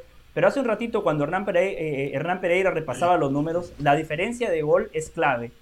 Y Lewandowski tuvo un mano a mano que para la categoría de Lewandowski no la puede desperdiciar. pero hay que darle crédito al arquero también. y, y, si Lewandowski no hubiese fallado ese penal contra México, hoy Polonia estaría clasificada. Así que así como lo ponemos en perspectiva, también Jorge, no sea tribunero con Lewandowski, no se preocupe, los polacos no lo están ¿A usted le molesta porque Lewandowski juega y otra cosa, ¿Eh? ¿A usted le molesta eso? Ah, no, ah, ya entendí por qué lo defiende entonces. Gracias, Jorge. Yo pensé que lo hacía por los polacos, lo hace por los hinchas del Barça. Otra cosa, otra cosa. Chesney, buen partido de Chesney, el, portero de Polonia, muy bueno. Eh, Arabia también le dan ese penal totalmente injusto porque yo no sé cómo el VAR llama al principal para, para, para, cobrar un penal de esos. Para mí no era. Eh, pero también desperdicia Arabia. O sea, ahí tuvo para poner el partido, no me acuerdo si era a su favor o era el empate 1-1 y no lo hace. Entonces, era, 1-0 a favor era el 1-0, era el 1-0, era el 1-0. Después de eso llega y, se da el, el 1-0, pero para Polonia. Entonces tampoco Arabia aprovechó las que tuvo. Arabia tampoco pudo hacer la diferencia, pero a mí me asombra la intensidad con la que juega Arabia. O sea, yo eh, recuerdo que cuando hablábamos en la previa y decíamos que era el débil del grupo C, este, hablábamos, no, son delgaditos, no, es impresionante lo que corren, impresionante lo que buscan. Es una linda sorpresa. Ahora, Polonia puede pasar o no puede pasar de ronda, pero Polonia no va a trascender en este mundial. Es muy poquito el fútbol de este equipo. No, no tiene fútbol Polonia. Por eso, por eso uno no puede hablar solo del resultado eh, y de qué pasó a la próxima ronda, porque uno tiene que leer más allá a lo que juegan y con lo que juegan. Usted lo acaba de decir, Polonia, aunque eh, la pone a la altura Argentina. ¿Eh? ¿Eh? Usted la pone a la altura Argentina. No, Entonces, bueno, pero, pero no. estamos hablando de Argentina, a ver, hablamos si no de Polonia. Argentina no, le gana a Polonia el próximo partido por dos o tres goles de diferencia, Argentina no hace otra cosa que ratificar que es un desastre. No hace, así le gane. Si no le gana de dos a tres goles de diferencia, no hace otra cosa que ratificar que Argentina está en un momento espantoso. Pero no está en un momento espantoso jugó un primer tiempo espantoso. O sea, jugó un primer tiempo espantoso. Y el segundo tiempo no fue tan el tiempo lo fue mejorando, pero bueno. Eh, el primer tiempo Argentina frente a Arabia Saudita fue bueno, ¿eh? El tiempo fue bueno. Fue bueno, No fue espectacular, pero fue bueno. Sí, sí, sí. Polonia, sí, Polonia, Polonia estudió bien Arabia Saudita, no como Scaloni. Y así sacó la diferencia. Porque el obligado era Polonia. El obligado era Polonia. Polonia tiene un punto, Arabia venía con tres.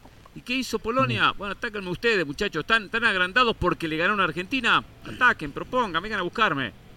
Los polacos con frialdad lo terminaron clavando dos veces. Y, quedó ahí Polonia. Miren lo que nos envía la producción, que esto está muy bueno. Eh, mm. Posible escenario: Argentina ganándole a Polonia 2 a 0 y México ganándole a Arabia Saudita 2 a 0. Argentina tendría 6 puntos, pasa primero con más 3. México y Polonia estarían empatados con cuatro puntos y diferencia de cero goles. Se define el mm. segundo clasificado por tarjetas amarillas y rojas. Exacto.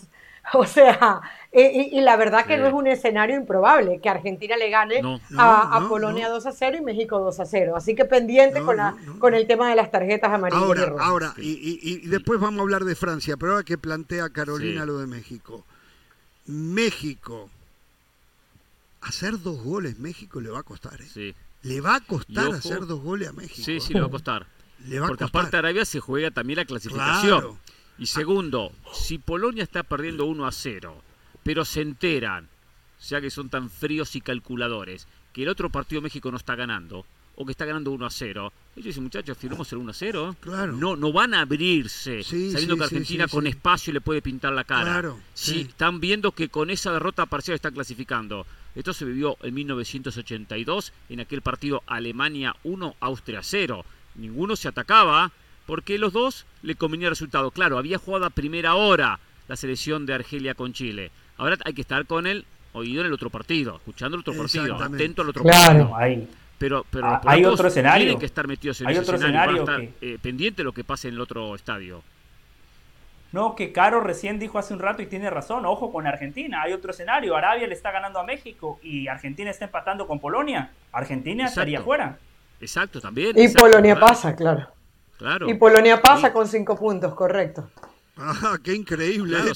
no, no, llega clasificado. Y voy a decir, esta Argentina de hoy, si no aparece una nueva Argentina, esta Argentina de hoy puede tener problemas para hacerle goles a Polonia. No es fácil hacerle goles a Polonia. Polonia es mala, pero defensivamente es rocosa. Cuesta hacerle goles a Polonia. bueno, es que no le marcó México y no le marcó Arabia Saudita. Si nos ponemos a ver. Exacto, no le han hecho goles. no le han hecho goles. Todavía no le han hecho goles. Cuesta hacerle goles a, a Polonia. Juega horrible. A mí no me gusta para nada pero cuesta hacerle goles. Me pregunta, me pregunta Hugo casualmente, amigos, ¿definir el grupo por tarjetas amarillas? Sí, siempre y cuando estén empatados en todos. Exacto. En diferencia de gol. En goles a favor, en, goles en contra y en enfrentamiento directo. Y como México y Polonia empataron 0 a 0, se puede dar esa situación, que estén empatados absolutamente en todos. Por eso, al estar empatados en todos, tienen que ir a las tarjetas. ¿Cómo está mejor que el sorteo? Sí, sí, es mejor que el sorteo. Claro, claro, mejor que el sorteo. Bueno, y después este, el triunfo de Francia, que le costó muchísimo para ganarle a Dinamarca. Y no porque no era superior a Dinamarca, porque sí lo era, vaya que lo era. Pero Dinamarca es una selección también rocosa, monolítica, bien parada. No le sobran jugadores de extrema calidad, pero tiene aprendido el libreto muchísimo le cuesta un poco llegar al gol también a los daneses, pero te complican mucho. Son fuertes pero no mala leche. Marcan bien, se alternan, están concentrados y todo eso va generando que el mejor equipo no encuentre los espacios y empiece con el correr de los minutos a frustrarse. En el primer tiempo de Dembélé mataba por derecha, y lo mismo hacía Mbappé por izquierda. Pero de una manera u otra no podían llegar al gol, siempre aparecía una pierna salvadora, apareció Schmeichel en algún momento para sacar un cabezazo notable por un costado, eh, y no podía Francia, no cesaba en buscar. Gran partido de Griezmann jugando entre líneas, tirándose atrás, entiende que su función debe de ser esa teniendo a Mbappé, Giroud y Dembélé arriba y lo hacía de manera, de manera notable. Es más, el segundo gol de Francia es un pase bárbaro de Griezmann sobre la derecha que lo cierra, cierra la pinza, como dicen en algunos lados, sobre el segundo palo de Dembélé y la mete con, no sé, la barriga, pelvis. Con el muslo. Eh, eh, con el muslo, la parte de arriba del muslo derecho. Bueno, eh, la empujó, la empujó como pudo Dembélé, eh, perdón, Mbappé. Este, eh, merecía ganar. Hubiese sido una injusticia que Francia eh, no ganara. Tiene muchísimo fútbol. Cundé hoy eh, le dio más seguridad sobre el sector derecho. Teo Hernández, que era suplente de su hermano, Lucas Hernández, que quedó afuera del Mundial por una lesión, jugó un partido bárbaro. Es más, el primer gol es una asistencia de Teo Hernández, que ya tiene dos en el campeonato. Mbappé llegó a tres goles, alcanzó a Antonio Valencia. Eh, son hasta ahora los goleadores de este campeonato mundial. Em, eh, en fin, eh, insisto, yo veo a Francia inclusive, la veo un poquito superior a, Brasil, un poquito superior a Brasil, porque tiene individualidades de la calidad de Brasil, pero me parece que táctica y estratégicamente está un cuarto escalón por ¿Ya quiere jugar la final? ¿Ya quiere irse a su casa? No. ¿Ya está analizando que una hipotética yo, yo me a mi casa, loco de la vida, pero no, no, no es que yo quiera. Uruguay no, quedó eliminado todavía. No, de repente Uruguay termina siendo campeón del mundo. Estamos a seis partidos nada más. Sí, sí, Estamos a seis oh. partidos de ser campeones del mundo. Hoy lo pensé temprano. Dije, eh, Argentina está a seis. y habíamos, habíamos debutado con derrota. ahora estamos ah, bueno, México también. Ahora cinco, ahora estamos a cinco, sí. Por eso. Entonces. No, eh, Dinamarca es una, una selección brava, es complicada. Es, complicada. no juega táctica. extraordinario. Ahora, tuvo con el 1 1 tuvo Braithwaite una, una muy clara para haber conseguido el 2 a 1. Se lo empata. Una selección que ya le había ganado los dos partidos últimos en la Liga de Naciones. Venía Francia con una, una selección difícil, incómoda. Buen cabezazo de Christensen en lo que fue el, dos cabezazos, el, 1 a 1. Exacto. ahí se quedó un poco la saga francesa. Andersen eh, el primero. Lo gana bien Francia, pero no le sobra. Le, ganó bien, pero digo, no le sobró demasiado En el ¿eh? resultado, pero en el trámite sí. El trámite fue superior. En el trámite, fue, muy superior, Francia. Fue superior. Eh, juegan a otra cosa, inclusive dos fútbol diferentes, ¿no? Sí, claro, porque hay, un eh, talento individual en Francia, desequilibrio individual que Dinamarca no lo tiene. Correcto, correcto. Pero es una selección rocosa difícil, la, selección danesa. Que igual, ojo, ¿eh? Cierra contra Australia, ¿no es cierto? Sí. Y tiene que ganar. Sí. Si empata, Australia. Sí. Ojo con eso, ¿eh?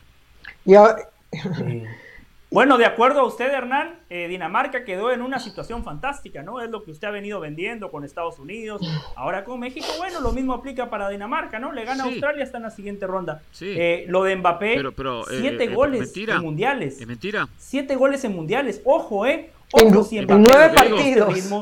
si, si Francia puede ganar Mbappé no está jugando para igualar a Maradona, está igualando para jugar a Pelé. Impresionante los números de Kylian Mbappé, explosividad total y lo mismo aplica para Dembélé. Qué bien que está jugando Dembélé, pero el comentario más acertado lo hizo Jorge Ramos, lo felicito Jorge, lo de Griezmann. Quiero agradecerle al mm. mejor técnico de la liga, Diego Pablo Simeone. Ha convertido a Griezmann. Pero ¿por qué no se va un poquito a la serio? Juega detrás de los delanteros. Cuando el equipo no tiene la pelota, se tira al piso, hace recorridos, ayuda a los mediocampistas, ayuda al lateral, está en toda la cancha. Eso es por Diego Pablo Simeone y después, claro, tiene toda la calidad que ya marcaron Jorge y Hernán. me encantó lo de Griezmann, me, encantó, me encantó lo de Griezmann. Creo que es uno de los jugadores que hace ver más aceitado al equipo de Francia. Ese escalón en la que lo pone Jorge, en donde, en donde se entiende muy bien, yo creo que Griezmann es fundamental. Tiene que regresar Francia para que no se le lesione ni él ni Mbappé, porque realmente cada vez que hay un lesionado en Francia todo el mundo se agarra la cabeza. Eh, creo que fue Teo Hernández que, hoy, se vio golpeado en un momento y, se encendieron las alarmas. Al final no parecía que pasaba nada. La, la asertividad de Mbappé no la tiene prácticamente ningún equipo. Hay que ver qué que, puede pasar. Em, y lo otro, la defensa de Francia, al igual que Brasil, me parece que puede ser su talón de Aquiles. Estaba viendo una estadística, algo así como que en los últimos ocho partidos una sola vez no le marcaron gol. Y hoy eh, eh, marca gol Francia y enseguida le marca Dinamarca. Y Dinamarca se complicó solito, porque a ver, cuando estábamos en la previa decíamos Francia y Dinamarca pasan, no veíamos a Australia y a Túnez como grandes contrincantes. Y fíjense que Australia le comenzó ganando el primer partido a Francia. Después, bueno, se lo remonta a Francia y por eso están donde están. Hoy le gana ese partido a Túnez, que ojo, Túnez llegó bastante. Así que, como les digo, a mí no me extrañaría que al final los que pasen sean Francia y Australia. A ver, em, eh, iba a decir algo y, se me fue em, en el tema de... Ah, la defensa, la defensa. Hoy volvió Barán. Y yo, yo, y yo vi, lo vi bien a Barán, lo vi bien sin duda a Barán. Y Cundé es más que Pavard también sobre la derecha o Pavard. Eh, eh, Upamecano es un zaguero fantástico. Y habíamos hablado ya lo de Teo Hernández, que la verdad ha jugado muy bien estos dos partidos que ha jugado. Eh, no sé, tal vez, tal vez le falte, tal vez le falte allí Canté. que le daba un respaldo a la, a la línea de cuatro sin duda, ¿no? La falta de Canté es importante, aunque Chaumini... La mejor versión de Pogba. No está descollando, pero está... Y, y Camavinga todavía no es Matudín. Y, exactamente, eh, eh, pero Chaumini la va llevando, la va llevando bien. Eh, el equipo hoy dijo lo que había dicho Diego Lugano de Benzema, ¿eh? que están mucho mejor los jugadores sin Benzema en el vestuario. Eh, increíble. increíble. A mí me llama la atención, sí, eh, A mí me llama la atención porque me da la impresión que Benzema es un tipo, no sé, que, parece, por ejemplo, en el Real Madrid nunca escuchamos nada, ¿no? De que tuviera problema el vestuario. ¿Le gusta a eh, Francia Inglaterra en cuarto de final? Inglaterra-Francia en cuarto. Qué partidazo, pero Francia. O sea, Francia elimina a Argentina, Hernán. Póngale una ficha. Póngale una ficha a ese partido. Pausa, volvemos.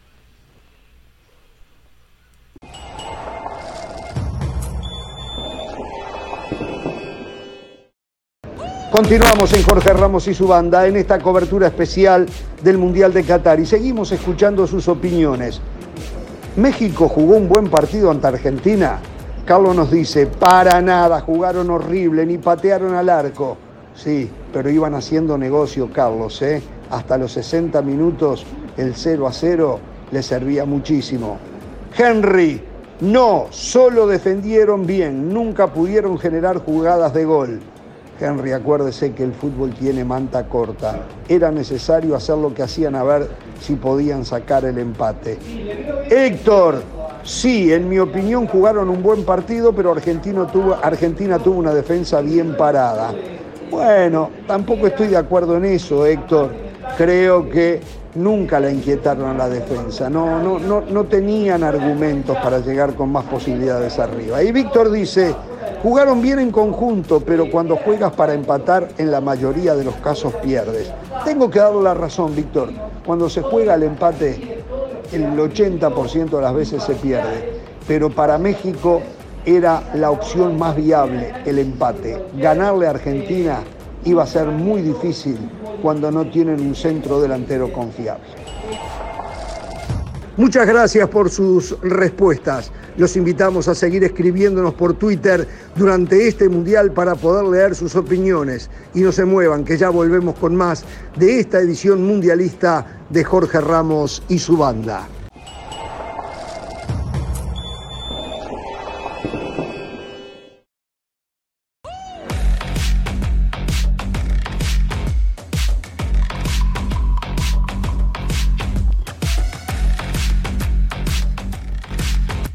Continuamos en Jorge Ramos y su banda. ¿eh?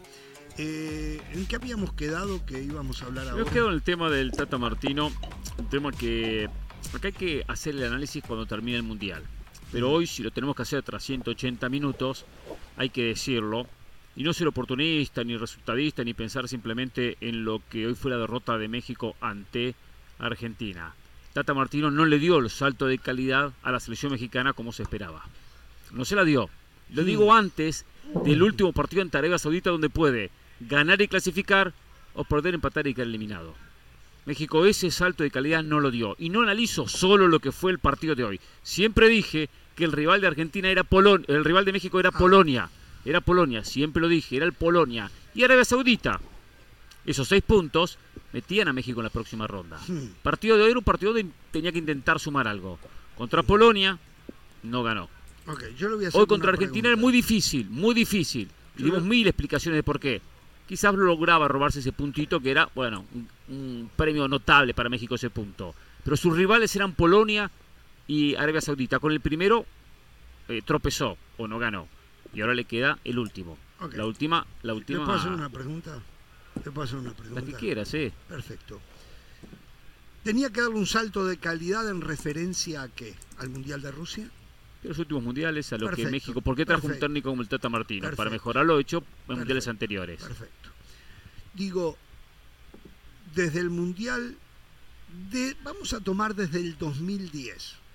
¿eh? Perfecto, Sudáfrica. Sudáfrica con el Vasco. Eliminado en octavos después ante vino Miguel Herrera, después vino Juan Carlos Osorio y ahora.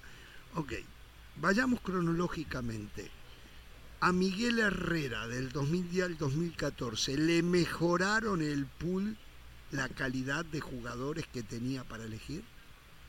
No, bueno, en resumen, en sí le diría que no. Perfecto. No. Del 2014 al 2018 aparecieron jugadores diferentes en México para que Juan Carlos Osorio le diera un salto de calidad. No, Del 2018 al 2022 aparecieron figuras diferentes en México. Ahí, ahí pasó algo peor. ¿Qué pasó?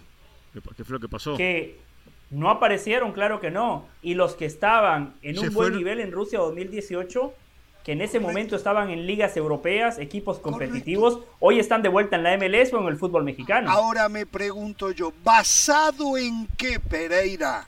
¿Basado en qué podemos pretender que el técnico de turno pueda mejorar un equipo si no se mejora la materia prima si no aparecen mejores jugadores, mejores formadores. Tengo que responder una pregunta. ¿Basado en qué contratan al Tata Martino? Ah, bueno, eso hay que hacérselo a los directivos. Ah, usted no se anima a responder. Responda usted se lo voy a, tengo, tengo la respuesta. Tengo, tengo, la respuesta. Le digo la respuesta. ¿Sabe cuál es la respuesta? Basado en taparle el ojo al macho, como dicen en México. en mentirle, bueno, le cuento, le hacen creer a la gente que con un gran técnico se va a solucionar los problemas que hay de la oportunidad que no tiene el jugador mexicano, de que no hay espacio en los equipos, solamente tres por equipo para que puedan jugar mintiendo. Creen que el técnico. yo, no veo al Tata Martino levantando centros. No veo al Tata Martino ah, pateando tiros libres. No veo al Tata Martino entrando a cabecear. No veo al Tata Martino defendiendo sobre el lateral derecho. Por favor, se precisan más jugadores, mejores jugadores, más cantidad y más calidad. Hace falta de todo. No le cuestiono que se necesita mejores jugadores pero también le tengo que cuestionar que muchos técnicos con pretextos limitados han logrado tener muy buenas presentaciones. Está bien, pero entonces con, coordinaciones y movimientos, ¿sabe una cosa, ¿sabe una cosa? otros, otros... Exacto, un, Gustavo Alfaro. Sí, Gustavo Alfaro. Gustavo Alfaro. Bueno, Entonces, ¿por qué no se dan cuenta los directivos que en vez de ir a buscar nombre, Sven Goran Eriksson, eh, bueno, empezó allá en la época de Menotti, eh, vayan a buscar técnicos que trabajen de esa manera, que se arreglen con poquito. Bueno, ¿eh? van a llegar a octavos, de repente juegan el quinto partido, van a llegar hasta ahí. Porque les gusta el glamour, porque les gusta el y no conocen a Gustavo Alfaro. No conocen a Ricardo Gareca. en México me cuenta que no conocen a Ricardo Gareca. Entonces, tremendo el, técnico. El problema no es el técnico de turno, el problema son Pero los Martino directivos. Tiene, tiene un recorrido superior al de Alfaro y superior al de Ricardo Gareca. Sí, Martino. Sí, está bien, pero ¿dónde dirigió? Dirigió en Barcelona, dirigió en la MLS, dirigió a Paraguay. Con jugadores en la MLS, en Atlanta le trajeron jugadores de primerísimo nivel para la MLS. En Argentina ya ni hablemos. Al Barcelona. Entonces, en México, en México no. Tal vez por eso, tal vez por eso Almada sea una buena opción. Tal vez por eso el día de mañana un Larcamón, no digo ya, pero para un futuro un Larcamón sea la opción. Gestores de pocos recursos. Porque es que, a ver, Jorge, yo entiendo perfectamente lo que dices de, la liga, del, nivel que bajó. Pero es que después de todo, ¿para qué traen al Tata Martino o a cualquier técnico en México? Para que juegue el quinto partido. Y hoy con esta Argentina, habiéndole ganado a Polonia y Arabia Saudita, muy probablemente entonces México estaría en, un próximo partido que le haga soñar con ese quinto partido. Es que el problema es, y México y los aficionados y todos se equivocan cuando piensan que México es para ganarle a Argentina. Bueno, sí, aprovechar un mal momento de Argentina y pegarle estaría muy bien. Pero estás es para buscar esos partidos ante Polonia, para que el equipo hoy, a lo que juega México y eso que ha mejorado en el Mundial de Fútbol, no es un equipo que te da garantías para decir, ¿sabes qué? Se le va a jugar a Arabia Saudita también como lo ha hecho o como hemos visto jugar a Arabia Saudita. Contra Polonia no hizo la diferencia y eso que ya venía mal, y eso que había venido jugando mal en eliminatorias, y eso que perdió final de Copa Oro. Entonces yo creo que es, muy fácil escudar al Tata Martino en la falta de forma de sus jugadores y sus resultados. El Tata Martino hace mucho tiempo que no hace jugar bien a este equipo. Yo solo quería, quería puntualizar algo y lo decía Hernán, pero yo quiero profundizar. Muchachos, las cuentas las tenemos que hacer al final.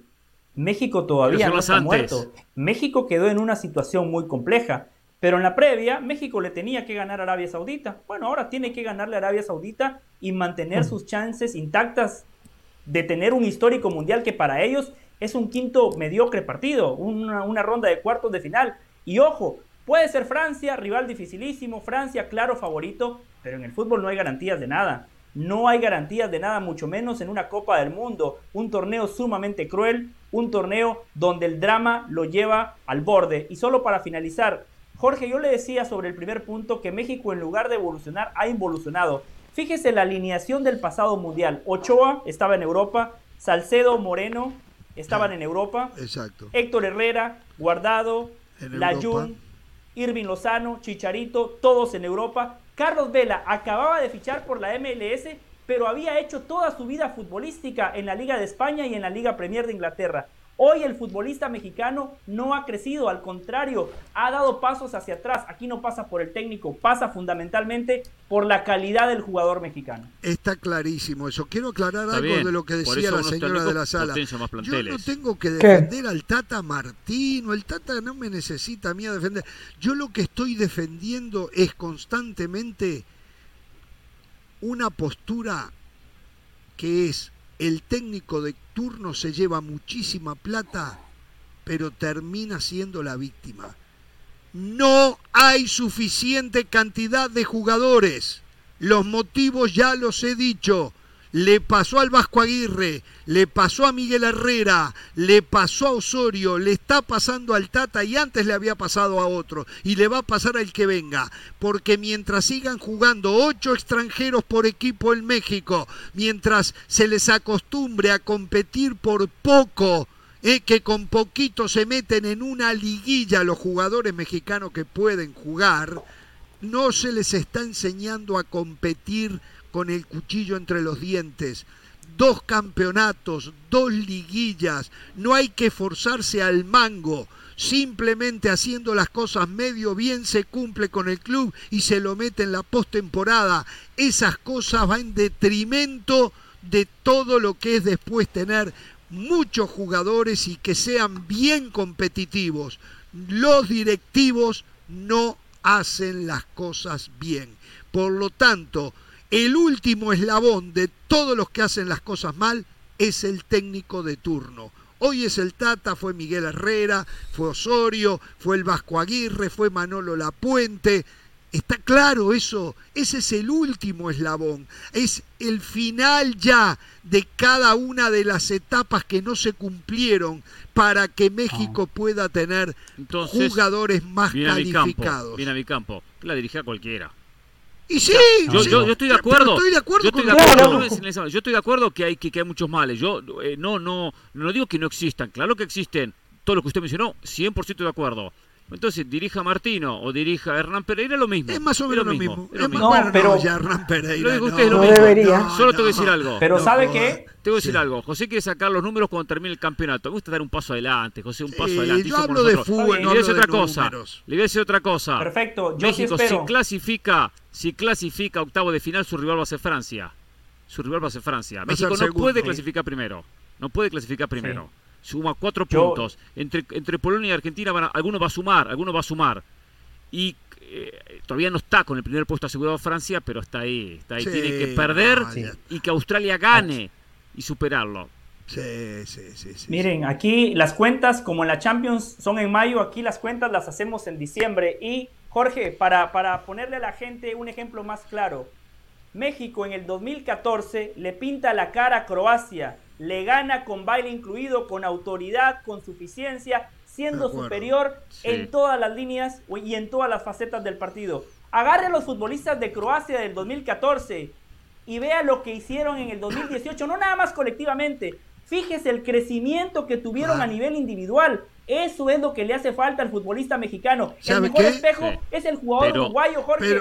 Fíjese el jugador uruguayo cómo crece, cómo evoluciona. Pero juega, el brasileño no tanto, el brasileño siempre es talentoso. El jugador argentino también es un muy buen ejemplo de ello. Fíjese que los equipos de Europa, el jugador argentino, no lo fichan para los, para los equipos de élite. Lo fichan para los equipos de segunda línea y después los llevan a la élite. Pero el jugador argentino crece, el uruguayo crece, en Europa se crece, en México aprenden a competir, no va para compiten, compiten, compiten. Bueno, vamos a hacer una pausa. Al volver de la pausa, al volver de la pausa, el mejor jugador hasta el momento. ¿Está bien? Vayan pensando. Está bien. Volvemos. ¿Qué quiere? el mundial ya? ¿Qué el campeonato? Hasta el momento, le dije, Pereira, hasta el momento. Señores, nos queda muy poquito tiempo. Queríamos hablar del mejor jugador hasta el momento. No vamos a tener tiempo porque tenemos un informe eh, de Mauricio Imay del después de la derrota de México a manos de Argentina. Mauricio, adelante. Hola Jorge, buenas noches y fuerte abrazo para todos todavía desde el estadio Lusail, donde el día de hoy ha perdido la selección mexicana dos goles por cero ante Argentina y ha recibido un golpe, un golpe durísimo, un, un mazazo en la cabeza de esos que, que te mandan a la lona y no sé si en tan poco tiempo los pueda recuperar Gerardo Martino. Tendrá que trabajar en lo anímico, primero para recuperar en ese sentido al futbolista, después en lo físico y en lo táctico, en lo táctico eh, pulir eh, ciertos, ciertos aspectos, ciertos detalles de cara al partido contra la selección de Arabia, porque es una realidad que durante el último año y medio o dos años esta selección siempre tuvo el mismo problema. La poca generación, la poca construcción, la poca claridad que encuentra en el último tercio de la cancha. Una selección sin gol, una selección sin punch, una selección sin generación, que tiene que golear la Argentina, que tiene que golearle, perdón, era Arabia, 3-2, 3-2, 1. Enlace para Jorge Ramos, 3-2, 1. ¿Cómo estás, Jorge? Buenas noches y fuerte abrazo para todos todavía desde el estadio Lusail afuera de lo que es este estadio Lusail, después de lo que ha sido la derrota de la selección mexicana, dos goles por cero ante Argentina. Una selección mexicana que ha recibido un, golpe bajo el día de hoy, de esos golpes que te mandan a la lona y no sé si en tan poco tiempo Gerardo Martino podrá recuperarlos anímicamente. Esa será una tarea para el cuerpo técnico en las horas que restan previo al compromiso ante la selección de Arabia Saudita. Hay que recuperarlos también físicamente y Bien, gracias Mauricio. Entonces, bueno, se va a seguir hablando mucho de este partido. Sí, sí, habrá que seguir hablando con el correo de las, de las horas de los días y especialmente la previa ante Arabia Saudita. No, algo que quería comentar, no sé si se dieron cuenta, todos los cabezas de serie y todos los equipos que eran, que son el segundo candidato a clasificar, jugaron o jugarán la segunda fecha esta con la ventaja de saber cómo le fueron a los otros rivales del grupo a primera hora. Pero se hoy, increíble hoy ¿eh? Argentina y México sabían cómo le había ido a Polonia y Arabia Saudita, que un partido tenía mucha injerencia en el grupo. Va a jugar, por ejemplo, Uruguay con Portugal sabiendo cómo le fue a Ghana con Corea. Hoy jugó Francia, sabía cómo le había ido el partido previo a Túnez con Australia. Túnez, Australia. Favoreciendo a los favoritos. Claro, claro. Pues y, es una ventaja importante. Pero aparte, lo que estoy viendo es que en la segunda fecha se enfrentan siempre el primero con el segundo. Sí, no, aunque aunque eso eso fue eso fue sorteado, había sido sorteado. Pero qué casualidad, ¿eh? Que se están dando que los más fuertes todos se están enfrentando. Es, es un muy buen detalle muy buen detalle el que remarca Hernán Pereira, pero también hay una explicación comercial, Hernán. O sea, no se olvide que este es un negocio, este es un producto. O sea, el México-Argentina tiene que ser el partido de fondo, el Alemania-España tiene que ser el partido de fondo, el Portugal-Uruguay tiene que ser el partido de fondo. Está bien, pero es tremenda ventaja. Es la justificación perfecta, es la justificación perfecta. O sea, se da lo comercial con lo deportivo que, que evidentemente les conviene. Señores, mañana hay un partidazo. Hay, a ver, hay uno que eh, está Costa Rica después del vergonzoso debut que tuvo, se enfrenta a Japón con la ilusión, me imagino, de poder ganar y todavía poder soñar. No, le, ¿Cómo está? No, le mejorar la imagen. nada eh, más. Costa Rica es realista que no pasa de ronda. Eh, no, podemos engañar a la gente. No venga a engañar no, no, yo no voy a engañar a nadie. Costa Rica sabe que ya. Eso de engañarse los dejo a usted que lo hace No, no, no, no, no. Acá no, acá no hay que engañar a la gente. Costa Rica está, está fuera del mundial por más que le queden dos partidos. Lo que intenta mañana es mejorar la imagen tratar de no perder, si puede ganar, ganar, no para competir por llegar a octavos, no va a llegar a octavos, no tiene con qué para llegar a octavos, pero por lo menos no tener la paupérrima imagen que dejó frente a España. Canadá mañana tiene que ganarle a Croacia, ¿eh? tiene que ganarle a Croacia. ¿eh? La Croacia de este mundial parece no ser la Croacia del mundial pasado, yo creo que Canadá tiene una oportunidad allí. Y el partido es España-Alemania. Este este partido nos va a mostrar de verdad dónde está España. Eh, y habrá que ver si vemos la Alemania del ¿Y dónde está Alemania? frente a Japón, que jugó muy bien, o la Alemania del segundo tiempo frente a Japón, que fue derrotada y que fue el segundo bombazo de este mundial. Que Alemania va a jugar sabiendo cómo le fue a Japón-Costa Rica. Si Japón llega a ganar, suma seis puntos y España no puede perder contra y Alemania no puede perder contra España porque se despide del mundial. Podría quedar España 6 Japón 6 Alemania 0 Costa Rica 0 ese partido a primera hora para los alemanes es crucial. ¿qué, piensan ustedes Sí, totalmente, de acuerdo, es un partido, crucial, partidazo. Hay una ventaja que tiene Alemania. Alemania ve esta convocatoria de Luis Enrique, Alemania ve el posible 11 de España y hay muchísimos jugadores del Barcelona. La base de España es el Barcelona y la base de Alemania es el Bayern Múnich. Entonces se tienen que juntar los alemanes y decir, muchachos, en la Champions siempre les pasamos por encima. Ahora hasta tenemos un mejor equipo porque tenemos refuerzos. Entonces así lo tiene que plantear Alemania. Pero sí, lo de Alemania es un escenario similar al que hoy tuvo Argentina pero con un rival mucho más complicado. Vamos a ver cómo juega Alemania y con el mismo temor que tiene que tuvo Argentina, vamos a ver si lo plantea de manera distinta. Yo creo que Alemania va a salir a proponer la misma Alemania que vimos contra Japón, pero enfrente está un equipo que no te presta la pelota, que siempre quiere tenerla. Va a ser un partidazo. Cuando se llevó a cabo el sorteo, este era el partido más atractivo. Lo que dice Jorge, que la Champions aplica para el Mundial, o sea, toda la fase de grupos. Realmente este es el único partido realmente que vale la pena de la fase de grupos. Sí, sí, es el primer partido entre dos potencias. Ojo, que no se nos olvide cómo España goleó a Alemania en la Nations League, ¿se acuerdan? Ese 6 a 0. Tiene buenos recuerdos España porque en las semifinales del Mundial del 2010, cuando queda campeón del mundo, le gana a Alemania. Pueden haber cambios en el equipo de Luis Enrique más allá de la goleada que tuvo contra Costa Rica. En España están especulando con que utilizaría a Carvajal por derecha, donde pudiera darle eh, descanso a Gaby, donde pudiera sacar a Dani Olmo. O no está para dar Luis Enrique no es de estar repitiendo 11 más allá de la victoria. Sané todavía no está listo para jugar el día de mañana. Eh, va a haber algunos cambios en defensa también en el equipo de Flip. Así que bueno, creo que es una excelente oportunidad para ver a dos candidatos a ver de verdad de qué están hechos. Muy bien, bueno, eh, yo rápidamente, hasta el momento, el jugador del Mundial, Antonio Valencia. Ener Valencia, Ener, Ener, Ener. Eh, eh, Antonio era el otro Valencia, Ener Valencia. Del Valle.